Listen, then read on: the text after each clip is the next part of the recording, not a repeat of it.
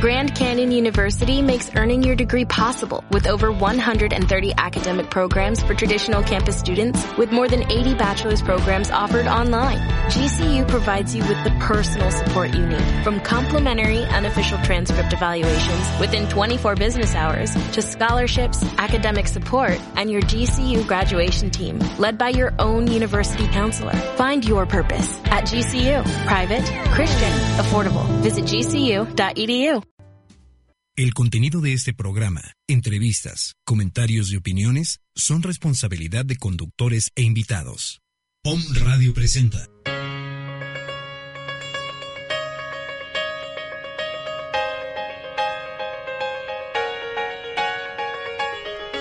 A vivir con sentido. Luz en la mente y paz en el alma. Un programa de revista con temas de salud holística, psicobariatría y nutrición.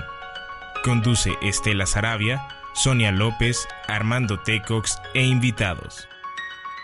Iniciamos.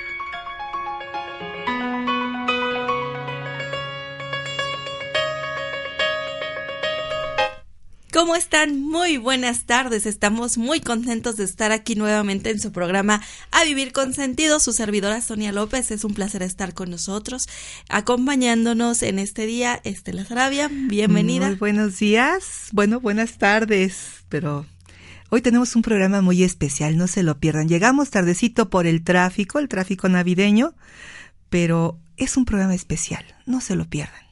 Así es, estamos muy contentos de que estén, nos estén acompañando el día de hoy. De verdad que eh, comentábamos precisamente que hemos tenido la fortuna de estar en este diciembre de 2016 eh, viviendo esta experiencia del programa con todos ustedes. La verdad es que cuando iniciamos eh, a vivir con sentido, pues no imaginábamos que, que íbamos a llegar a diciembre. La verdad es que para nosotros ha sido una bendición tener este programa y tener la oportunidad de a través de este programa, pues estar en contacto con todos ustedes que nos escuchan.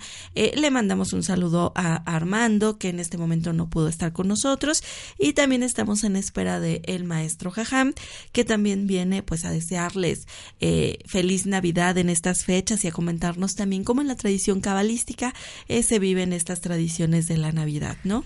Claro, seguramente que en otros programas nuestros compañeros eh, eh, productores y promotores en, la, en, los diferentes programas de radio habrán hablado acerca de lo que se celebra y en fin una serie de tradiciones.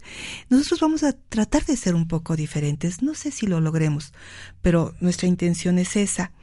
En este, en la Navidad, por ejemplo, eh, realmente una de las tradiciones eh, que a mí me enseñaron a iniciar uh -huh. el día 21, Ajá. el día 21, con lo que comúnmente se conoce como una corona de Adviento. Uh -huh. Pero la preparación es del día 21 porque son solamente cuatro días.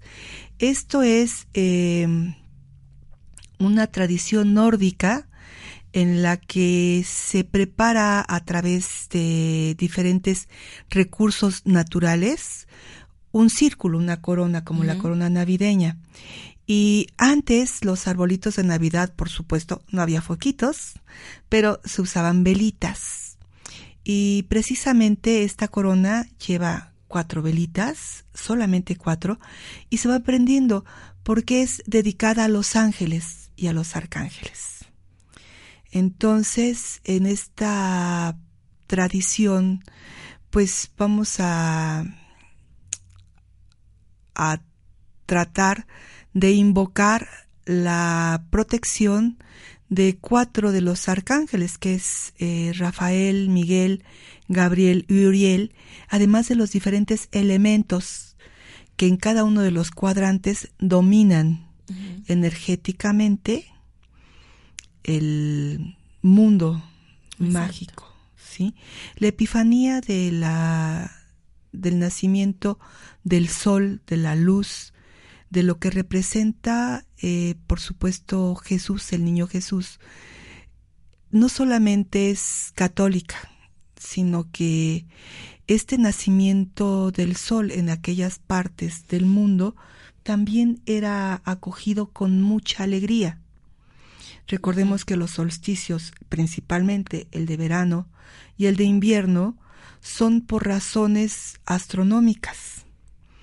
Entonces, eh, se suponía que en el solsticio de invierno, donde las noches son más largas, la oscuridad, estamos hablando de el continente europeo y asiático. nosotros casi no tenemos mucha diferencia, sinceramente, no hay mucha diferencia en el cambio de las estaciones, y mucho menos en los solsticios, y acaso en los equinoccios, este, que están entre solsticio y solsticio, tal vez en los equinoccios pues tenemos un poquito de diferencia por los cambios de temperatura, pero en cuanto a la luz, solamente en verano y en invierno son más notables. Y en aquel en aquella parte en aquellos continentes todavía son mucho más porque como les decía ya en invierno pues la noche era larga y se decía y ahora cuándo cuándo volverá a aparecer el sol entonces se hacían diferentes rituales y ceremonias entre ellos por ejemplo este que les estoy comentando para atraer la luz y cuando era verano entonces decían y ahora cuándo se va el sol Claro. ¿No? Sí. Porque entonces había sequía. ¿Sí? Y también se hacían una serie de rituales y de ceremonias para que el sol, pues, este, moderara su rigor. Pero en el de invierno eh, tenemos también otras costumbres más. Por ejemplo, esto de la de las piñatas, ¿no? También tiene un fuerte misticismo. ¿Por qué? Porque el tener un recipiente que, que dicen es que cada pico simbolizaba una del, uno de los vicios, ¿no? Los, vicios, ¿no? Que si la gula, que si... Bueno, los siete picos. Los siete, ajá, los pecados capitales. Sí, pero entonces, ¿por qué estaba lleno de frutos? Y dicen, ah, porque la alegría de romper con todos ellos. Realmente es un obsequio de los anfitriones a sus invitados, ¿no? Y el pretexto eran que los picos pues eran los pecados capitales. Pero ahorita que venga Jajam nos va a recordar lo que se celebra cabalísticamente también con una piñata con una forma muy especial de los soldados grecosirios. Este entonces también son fiestas para los niños. Y pues debemos recordar que todos, por muy grandes, por muy viejos que sean, seamos siempre tenemos niños y esos recuerdos de la infancia, ¿no? Son los que nos hacen vivir la paz, la alegría y por supuesto con la fruta la prosperidad. Así es, todo tiene un significado, ¿no? Que con el tiempo pues se va perdiendo.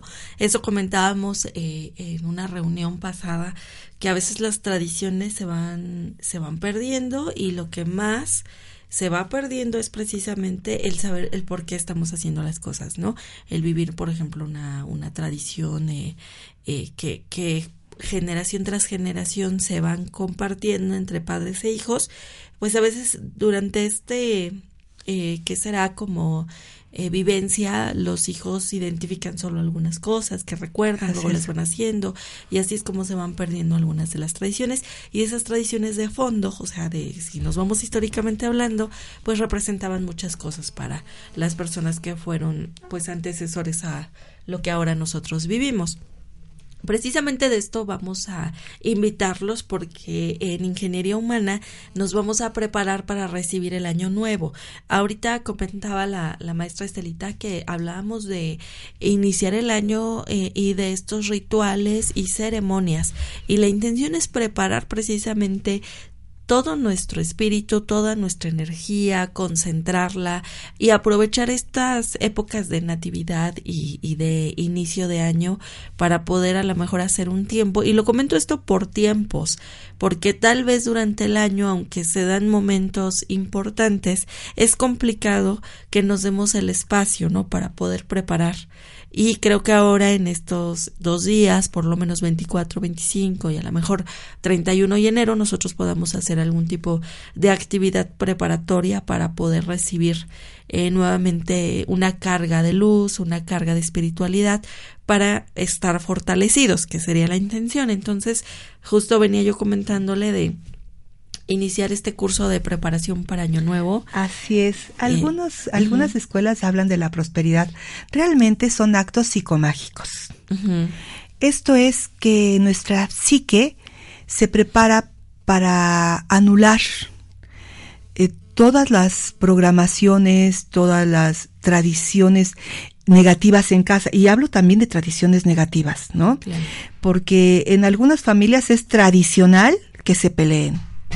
Exacto. Entonces los niños crecen sabiendo que en diciembre, por estas fechas, hay pelea. Exacto. Entonces pues, se pelean. Que hay carencia. ¿No? Porque, pues, ay, ahora va a venir fulanito con más invitados. Y en lugar de tener precisamente ese acto psicomágico de la abundancia, entonces, pues los niños también crecen con esa idea de que si hay invitados hay carencia. Y, y la invitación, valga la redundancia y la rebusnancia, la invitación es hacer de estos días actos psicomágicos. Les decía, esta corona, por ejemplo, que se empieza el día 21, que son cuatro, y se las vamos a transmitir precisamente en, el Instituto de Ingeniería Humana, pero este, las tradiciones como son hacer, por ejemplo, una meditación profunda, Un, una forma de autorreflexión para anular aquellas programaciones que están haciendo que en nuestra vida se repitan patrones difíciles de resolver. Exacto. ¿No?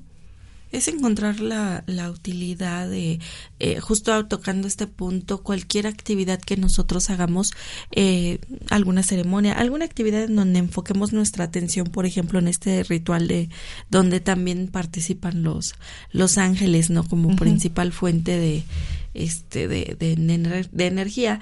Entonces, eh, pues la intención principal es que nosotros trabajemos en cómo conectarnos eh, y para poder conectarnos y no nada más llegar y así pongo las cosas y lo hago y todo así, no, también es trabajar con esta parte de la meditación previa, claro. de concentrarse, de aquietar, el cuerpo, aquietar la mente, para entonces poder iniciar con este eh, ritual o con esta ceremonia que decidamos hacer de una manera más apropiada y mucho más fácil para poder hacer las, conexión, las conexiones psíquicas necesarias para lograr los efectos que nosotros esperamos.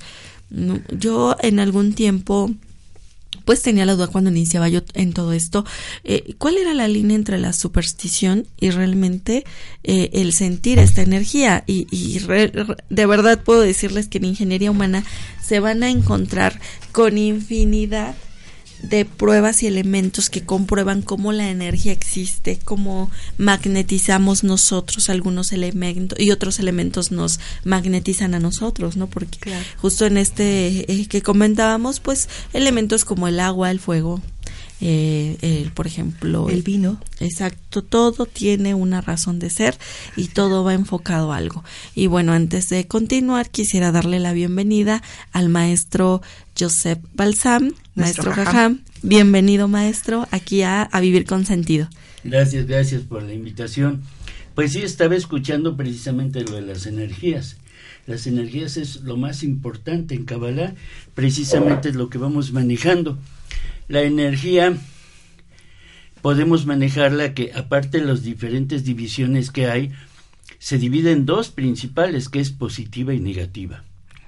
Incluso en la Torah, cuando ya llegamos a este mundo físico, nosotros le pedimos al Eterno en el lugar en donde estábamos viviendo, el lugar en el que éramos el uno, eh, le dijimos que queríamos venir a compartir, pero no a compartir por un aspecto positivo, sino porque en ese momento ya estábamos tocados por una energía negativa, que era la ausencia de luz, donde se iba toda la luz de desperdicio, de placer, y entonces le exigimos venir a, tener un lugar donde compartir, pero solo para gozar como él gozaba compartiendo.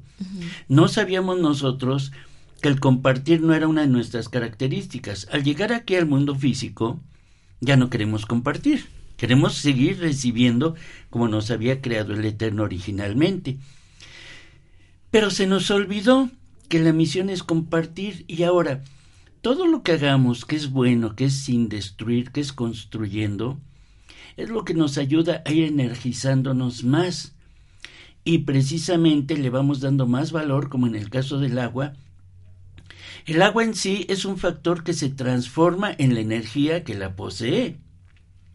Debemos de darle mucha fuerza al agua, mucha energía positiva para que cuando entre en nuestro cuerpo haga la guerra interna. Pero si hay una persona muy negativa, muy conflictiva, que todo lo piensa mal, aunque se tome el agua más purificada, y más energizada, la va transformando en energía negativa. O sea, la mente es la que tiene que hacer la transformación. Me estoy tomando esta agua porque quiero curarme, quiero quitarme todo eso feo. Y esta energía positiva que estoy recibiendo la voy a transformar dentro de mí, más bien voy a transformar mi cuerpo con la energía positiva que estoy recibiendo. O sea, se necesita la voluntad de la persona. Y ese es lo que nos manejamos el poder de la mente. Por eso el vino es muy bueno cuando nosotros hacemos cierta energía, pero vino de, eh, de un evento, un ceremonial místico. Así es. Porque si nada más tomamos el vino porque vamos a una fiesta y nos tomamos más y más y alcohol y todo, pues hace que perdamos la cabeza. Y el chiste es que no perdamos la cabeza, que perdamos, que se llene de alegría el corazón. Pero la cabeza siempre está con la finalidad de buscar la perfección en uno mismo, ¿no? Más o menos. Entonces, las diferentes energías que podemos ir adquiriendo van divididas en que si es para bien o para mal. Si cierta energía me hace daño, entonces no la debo tener. Y otra, la energía de lo que absorbemos muchas veces es este todo es bueno, todo es positivo, nada hace daño, sino el no saberlo usar. Porque hasta los alimentos que vemos, ya vemos que en realidad se dice que los ácidos o las glucosas y mejor, entonces sí, pero si la manejamos con equilibrio, es el hecho de venir a este mundo es también para disfrutarlo. Porque si tú te vas a poner a comer puro alimento nutritivo, precioso, que vas, sí, pero al final de cuentas, ¿dónde queda tu energía de fuerza, de ánimo, de impulso? Eso es con los alimentos de carbohidratos, con los alimentos que... Y otra, también los radicales libres. ¿Por qué el Eterno nos puso radicales libres? No lo hemos entendido. Un radical libre en un momento determinado, si lo excedemos, sí nos puede empezar a desequilibrar el organismo.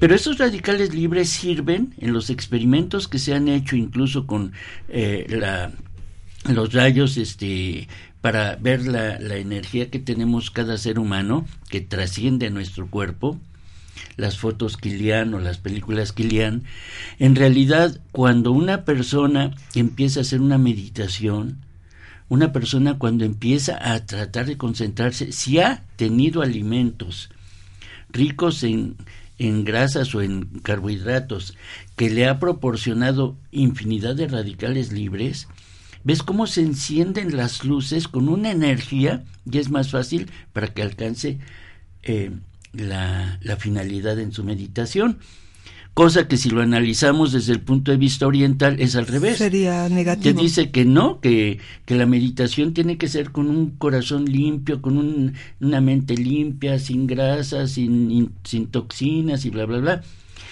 Pero es que se desconoce la función de los radicales libres. Hay varias escuelas, una en Alemania, otra en Bélgica, que están descubriendo que precisamente hace falta para la espiritualidad esa acumulación de radicales libres. Y cómo los, al hacer el destello, al hacer, explotan esos radicales libres, irradian muchísima luz y te conectas con el eterno. Te conectas con las fuerzas de arriba.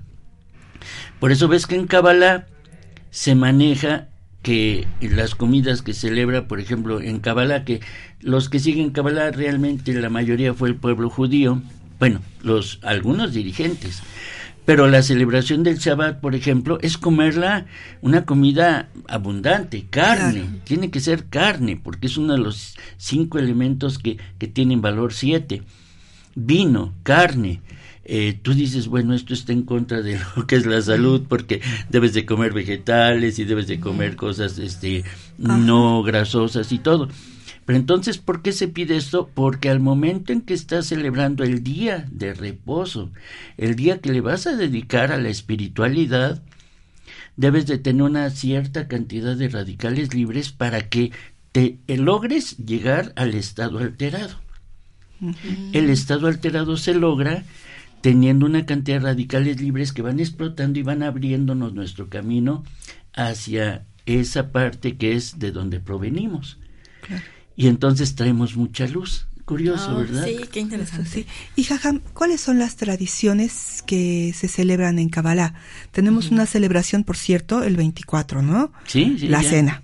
Y el 25, Exacto, eso estábamos comentando ah, justo antes de iniciar de que eh, existen durante el año momentos importantes, pero específicamente en Kabbalah, en esta época, también hay eventos que son significativos que eh, se hacen como la cena y queríamos saber eh, un poco más de lo que se hace en Kabbalah en esta temporada. estábamos ¿no? hablando de las piñatas Claro. y, por ejemplo, también en Kabbalah se parten piñatas. Sí, en Kabbalah eh, normalmente lo que se hacía era tomar un muñequito y los niños con espaditas de madera o con palitos irle dando de palos o tratar de ganarle con su escudo y como la guerra de los macabeos.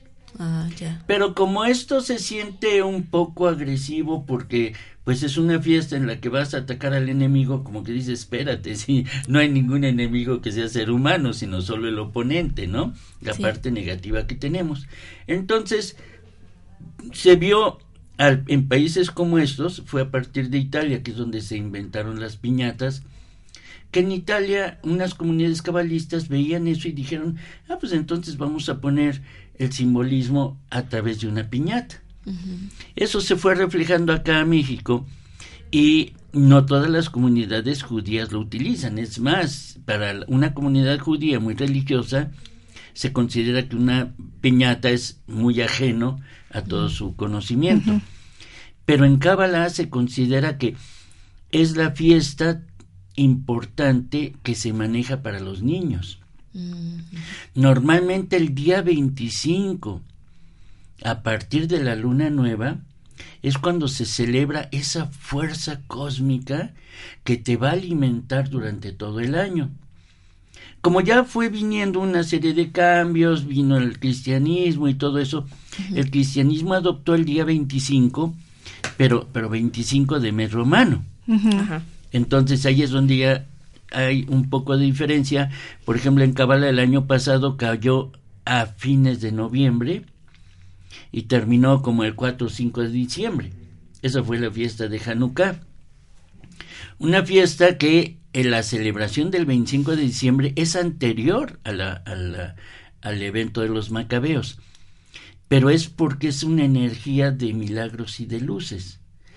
Y cuando tú celebras eso, se deben de prender ocho días las velitas, pero significando algo importante, que complete el número nueve.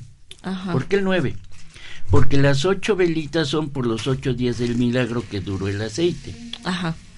Eh, recuperaron los macabeos el templo que los griegos habían eh, profanado y entonces solo quedaba muy poquito aceite para prender esa menorá grandota.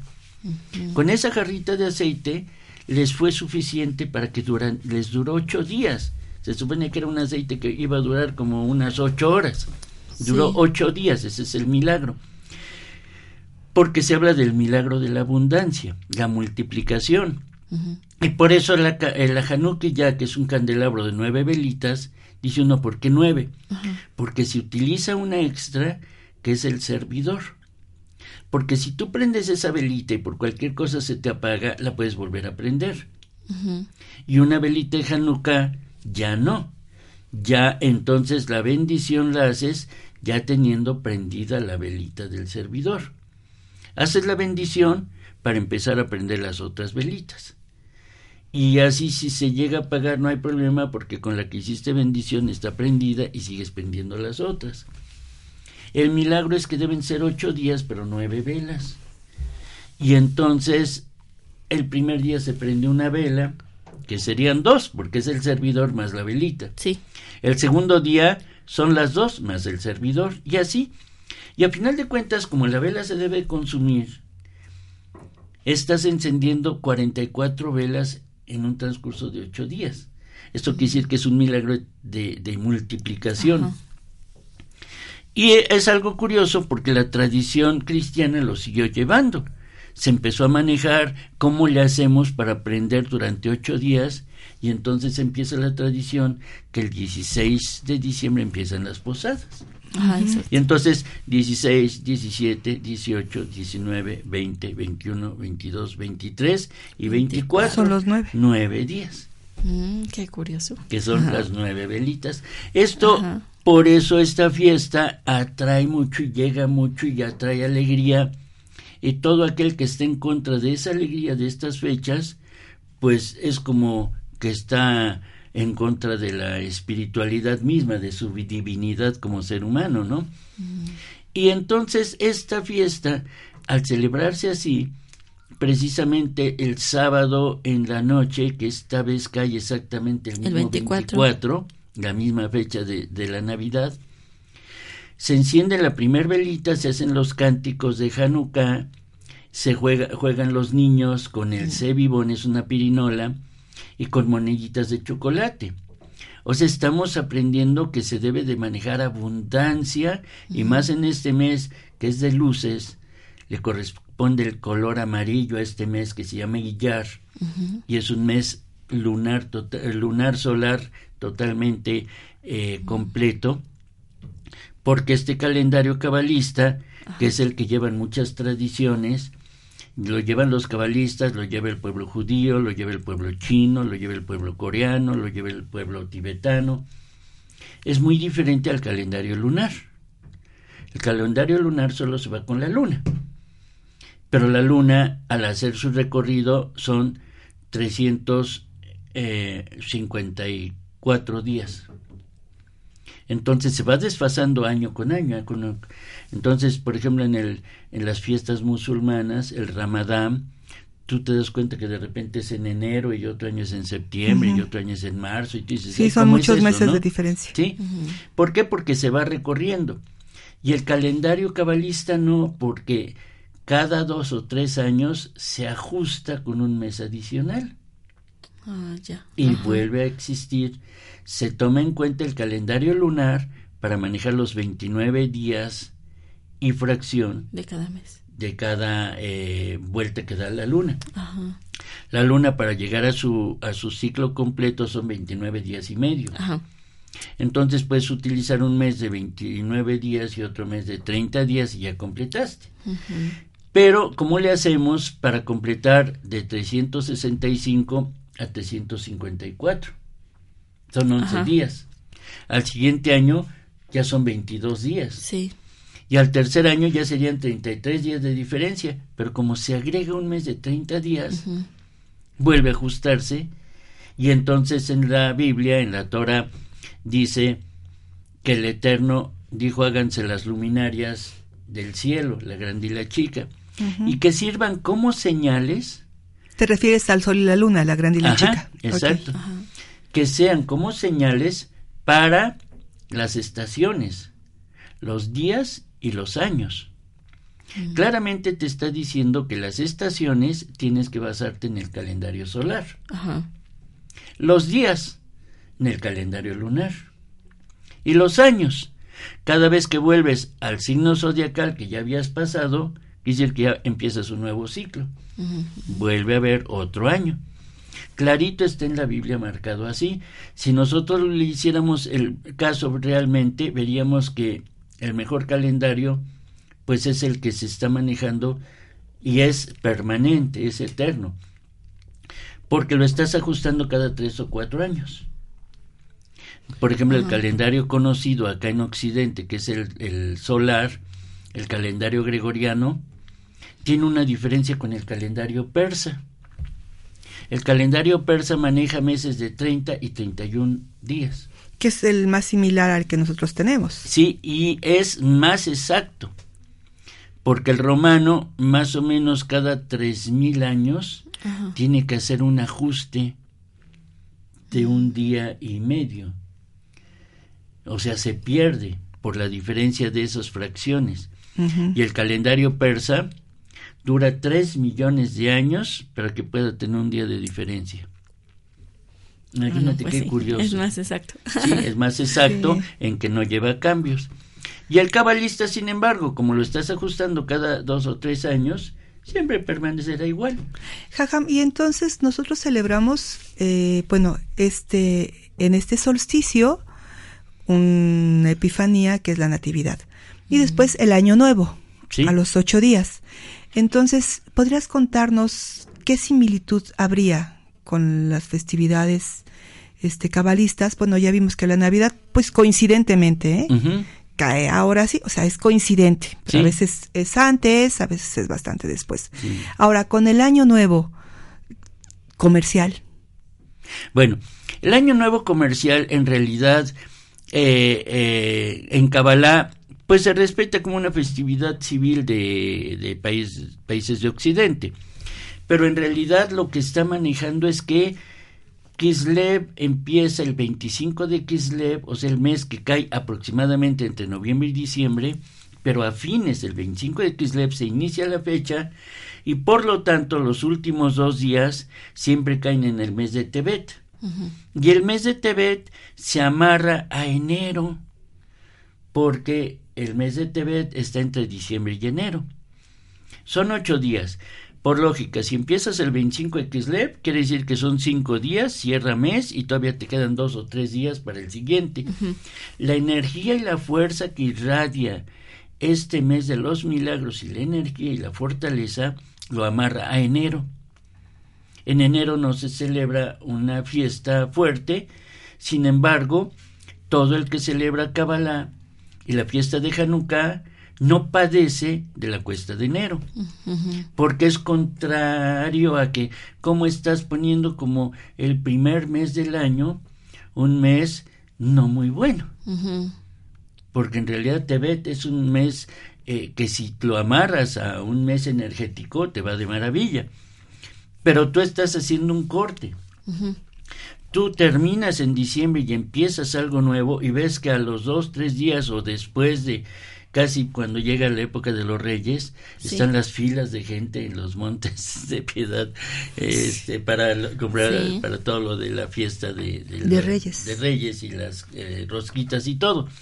Entonces, ahí hay una especie de error en, el, en la consideración de que se tomara el mes, porque se tuvo que haber tomado el inicio de lo que es o el mes o el inicio del universo, que cae por septiembre, o el inicio del planeta, que cae en marzo, en primavera. Ya habíamos platicado en una ocasión que me invitaron que el mundo está dividido en cuatro estaciones, cuatro etapas. Primavera es la infancia, la juventud, el nacimiento.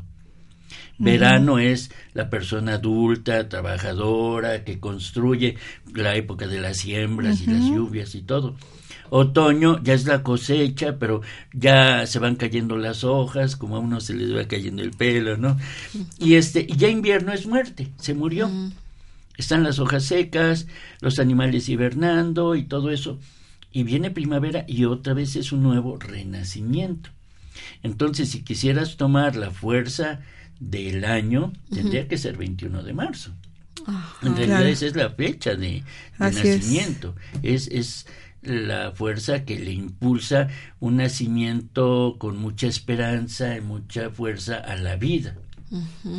Y en, en el mes de septiembre, pues estamos viendo que ahí eh, estamos, si vemos los tres meses de cada estación, es este marzo. Junio, estamos viendo que empieza el verano. Septiembre está empezando el otoño. Y entonces ahí sería el otro nacimiento del año, ya sea en marzo, en junio o en septiembre. Y cuando viene diciembre, en realidad es el nacimiento, es el, es el inicio de la época en la que va disminuyendo. Por eso el Eterno tuvo que meter una fuerza muy positiva en diciembre para que invierno no fuera tan dramático. Te das cuenta que el 20, hay ocasiones en que el 21 o 22 de diciembre es cuando empieza a nevar en Estados Unidos o en Europa. Claro. Y nosotros comentábamos también que en las fiestas eh, antiguas, sobre todo, bueno, en Europa, ¿no? que el, y todavía más en las orientales, las griegas y todo esto, los solsticios, como el de invierno y el de verano, era precisamente por el sol, porque las noches eran en invierno más largas, ¿no? Y decíamos, decía, ¿a qué va a venir el sol? Pero después en verano el día era tan largo y tan agobiante que quemaba cosechas, entonces pues, a qué hora se va el sol. Y para esto eran las las este los dos solsticios, ¿no?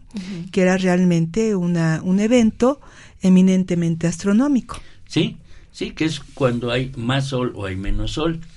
Normalmente en Grecia se empezaba a considerar, es donde empezó a surgir eso de los teatros y la gente que iba a ver, como en la actualidad ya en la tardecita vas a ver la tele a tu casa, lo que sucedía en verano en, esas, en esos países de Grecia, porque eran países, eran ciudades-estado. Ponían un odeón de una montaña, le escarbaban y quedaba como una especie de teatro y las señoras con sus hijos a las cuatro o cinco de la tarde ya se iban a descansar, ya no daba el sol tan directo, normalmente el sol les daba sus espaldas para que la misma montaña les cubriera, y hasta abajo estaba el orador o el que hacía la comedia o la tragedia. Y entonces esto empezó a que se acostumbraba que para ir al teatro llevaban su canasta con los víveres para que los niños ahí comían. Por eso en la actualidad cuando te ponen en, en películas cómicas o de caricaturas que una persona no gusta en el teatro, le avientan frutas o legumbres, ¿no? Y tú dices, ¿de, dónde sacan, ¿de dónde sacan los jitomates?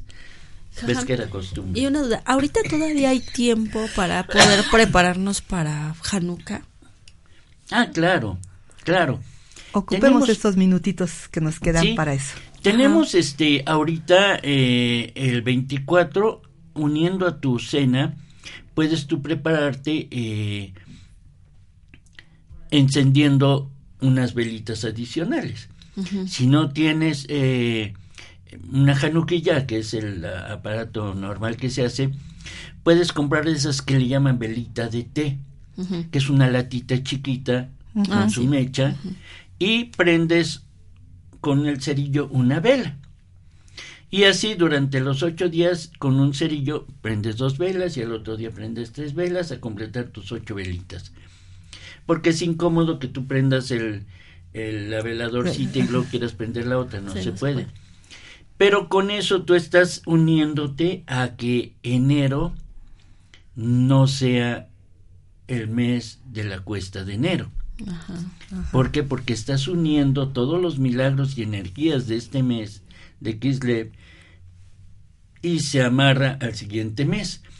Cuando ya llega, ahorita precisamente se acaba el primero de enero esta fiesta y nosotros tenemos el 25 que coincide 24 con 25 y al terminar el el, los días estamos como a 2 o 3 de enero.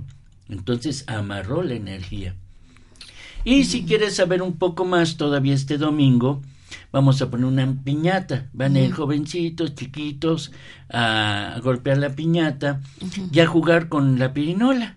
La pirinola es muy bonito porque es el juego casi casi parecido al de toma uno, todos ponen, toma dos, Así es, es, un, es un, yo he estado en esas cenas, es muy entretenido, es muy divertido para todos. Y las cancioncitas que tienen una entonación muy similar, los villancicos salieron de las canciones de Hanukkah porque tiene una similitud en, en, el, tono, en las entonaciones. ¿Y a pues dónde es? Si nos puede dar eh, la ubicación del centro de Claro, con mucho gusto. Estamos en Avenida Juárez Poniente, número 711, en la colonia Manantiales. La colonia Manantiales está sobre, a un lado de Forjadores, o sea, llegando por Forjadores. Si pregunta uno por la Carcaña, que es muy conocido, en lugar de, dar vuelta hacia lo que es la Carcaña, se da una vuelta hacia lo que es Manantiales. Uno dice, ¿dónde es la Carcaña? Aquí. ¿Dónde es Manantiales? Ya le indican a uno. Si pasa uno del centro y entra uno a Forjadores, al llegar a la Carcaña da una vuelta hacia la derecha. Si venimos del rumbo de Cholula o del periférico, llegando del periférico hay una salida que dice a Forjadores. Sí. Te sales a Forjadores y al momento en que agarras la de Forjadores ahí mismo bajando del periférico, inmediatamente el semáforo a mano izquierda es el que tomas. Inmediatamente. ¿Y a qué hora es la fiesta? La fiesta es a las 11 de la mañana. Pues están invitados de la mañana están invitados con todos sus pequeñitos y si acaso quieren participar, llévense una cajita de monedas de chocolate. De esas que están cubiertas Ajá, entonces los esperamos allá con las monedas de chocolate para que se diviertan los niños. Así es, muy bien. Bueno, pues se nos ha ido este tiempo eh, tan valioso para nosotros con el Jajam de compartir la poca información que teníamos para pues cerrar precisamente esta temporada de Navidad. Y bueno, Jajam, pues para despedirnos eh, agradecemos nuevamente la presencia que, de que esté aquí en A Vivir con Sentido. Les agradecemos mucho por habernos escuchado. Mi nombre es Sonia López. Estela Sarabia. Y un servidor, José Balsam. Los esperamos también en el Instituto Internacional de Ingeniería Humana, que está en la 33 Poniente 121. Y también ahí mismo la Unidad de Salud y Belleza, CITAEL, en la 31 Poniente 121. Les damos el teléfono de Ingeniería Humana. Así es. Eh, voy a dar también eh, un, celular mejor y para que me escriban al WhatsApp 2225 364911. Muy bien. Y el 2221 140130 de la Clínica de Salud y Belleza Citael. Ahí los esperamos, amigos. Nos vemos la próxima semana. Jajam, te esperamos la próxima semana. Así es. Y a vivir con, sentido.